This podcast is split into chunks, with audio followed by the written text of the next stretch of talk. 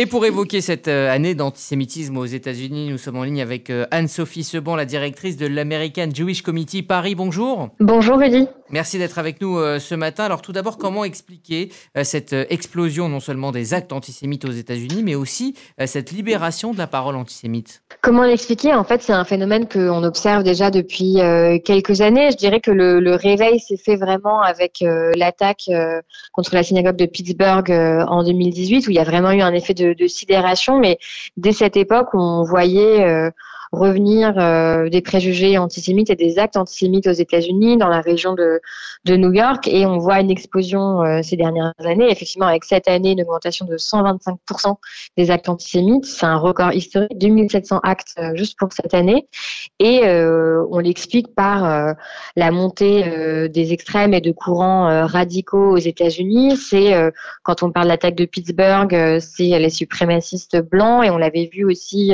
dès, dès avant 2000 2018 avec euh, les manifestations à Charlottesville où on entendait des slogans comme euh, Jews Renewal Places. Donc ça, c'est le courant d'extrême droite. Mais on a vu aussi se développer au sein euh, du mouvement démocrate une frange extrémiste avec qui, véhicule cette idéologie racialiste, intersectionnaliste, à travers laquelle on exclut de plus en plus les juifs, perçus comme des blancs dominants, qu'on voudrait exclure du coup du combat antiraciste. Mais d'ailleurs, ce sont du coup plus, on pourrait plus vraiment parler de lutte antiraciste euh, chez eux. C'est ce courant-là, c'est ce courant aussi euh, euh, d'une haine d'Israël et d'un antisionisme très virulent aux États-Unis, notamment sur les campus universitaires. on a vu une augmentation des actes sur les campus. Là, il y a un, récent sondage qui est, qui est, paru qui classe Harvard, qui est quand même l'université la plus prestigieuse au monde, comme le campus universitaire premier en termes d'expression de, de, haine antisémite où le mouvement BDS est très puissant. On a vu des étudiants juifs euh, être refusés à l'entrée de certaines conférences, etc.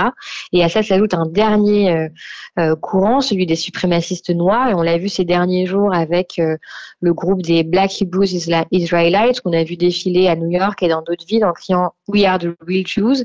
C'est noirs américains qui développent cette idée que les juifs sont des usurpateurs et que les vrais juifs sont en fait euh, la communauté noire et c'est les manifestations les plus criantes sont celles qu'on a vues avec euh, les déclarations antisémites d'un euh, Kyrie Irving donc ce basketteur euh, très connu ou de Kenny West qui aussi par certaines de ses, déclarations se rattache à ce mouvement. Ah, c'est vraiment ouais.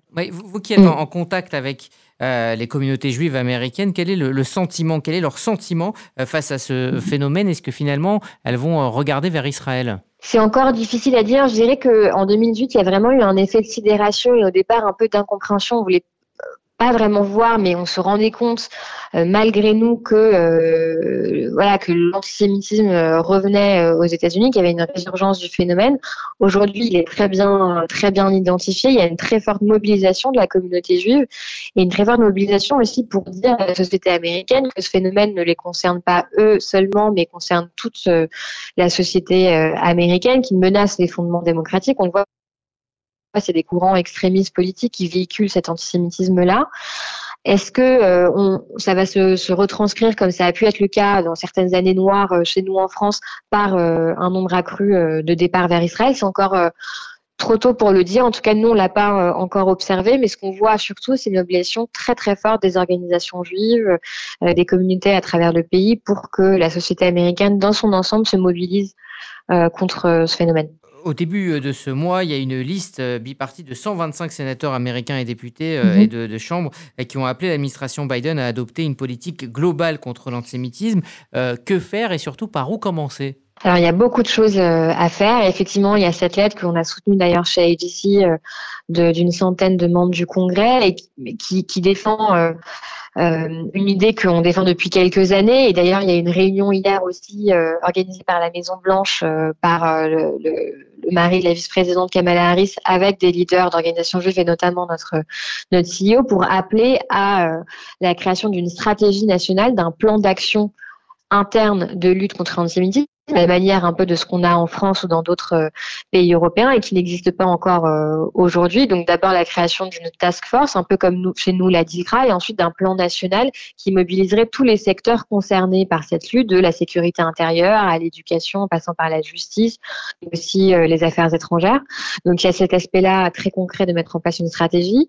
Il y a avant cela, et nous on y travaille depuis plusieurs années chez AGC, travailler à ce que la lutte contre l'antisémitisme demeure un sujet transpartisan, apolitique, et parce que le danger, c'est la politisation justement de ce sujet.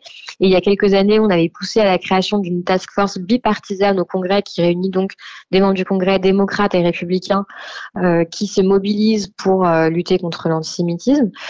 Il y a euh, également le fait de de dénoncer euh, toujours euh, et avec force toutes les forces d'antisémitisme et que cette dénonciation, cette condamnation soit faite au plus haut niveau et à tous les niveaux de l'État. C'est ce qu'on appelle, nous, le fait d'adopter une politique de tolérance zéro vis-à-vis de l'antisémitisme. Ça, c'est très important de faire reconnaître toutes ces formes. La manière qu'on a œuvré à l'adoption de la définition de travail de l'antisémitisme de l'IRA en Europe, c'est le cas aussi aux États-Unis. Plusieurs institutions l'ont déjà fait. Il y a la question de euh, de la formation des agents publics à ces questions, mais pas seulement, ça couvre aussi tous les, tous les secteurs de la société. nous, on a commencé à le faire aux États-Unis, notamment avec les entreprises privées.